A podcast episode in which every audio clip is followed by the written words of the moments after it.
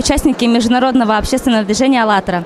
Сейчас э, более чем в 180 стран мира мы проводим социальный опрос в рамках проекта «Будущее сейчас». И хотели бы узнать, какое будущее люди хотели бы видеть. И хотела бы задать вам вопрос. А, как вы видите созидательное общество, то общество, где вы бы были счастливы, где бы было комфортно жить вам, вашим близким? Какая медицина и образование, какой рабочий день должен быть в таком обществе? Ну, во-первых, чтобы труд был достойно оплачен, это самое первое.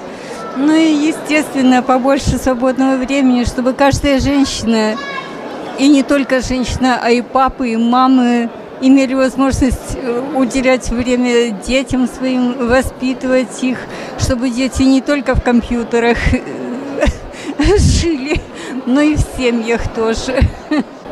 Хотели ли вы жить в обществе, когда рабочий день 4, часа, 4 дня в неделю, по 4 часа, когда абсолютно пол, э, бесплатная медицина, бесплатное образование, качественное, и когда полный социальный пакет.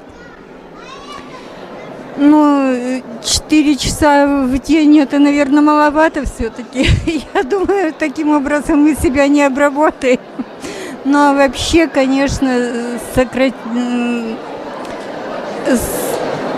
насчет э, медицинского обслуживания, насчет образования достойного, насчет пересмотра школьной программы. Это, конечно, тремя руками за. Есть потребительское общество, созидательное общество, где все люди друг друга уважают. И вот то, что вы сейчас говорили. И что бы вы хотели добавить э, в развитие этого созидательного общества? Какие пункты?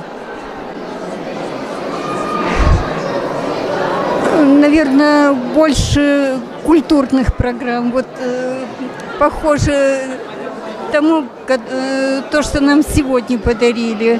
Э, я, например, очень просто счастлива на этом концерте. Мне очень нравится. Как вы думаете, а должны ли мы об этом говорить и что сделать для того, чтобы побольше людей узнали о созидательном обществе?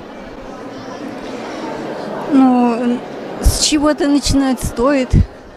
Наверное, надо начинать говорить. Может быть, тогда что-то и сдвинется с мертвой точки. Спасибо вам большое.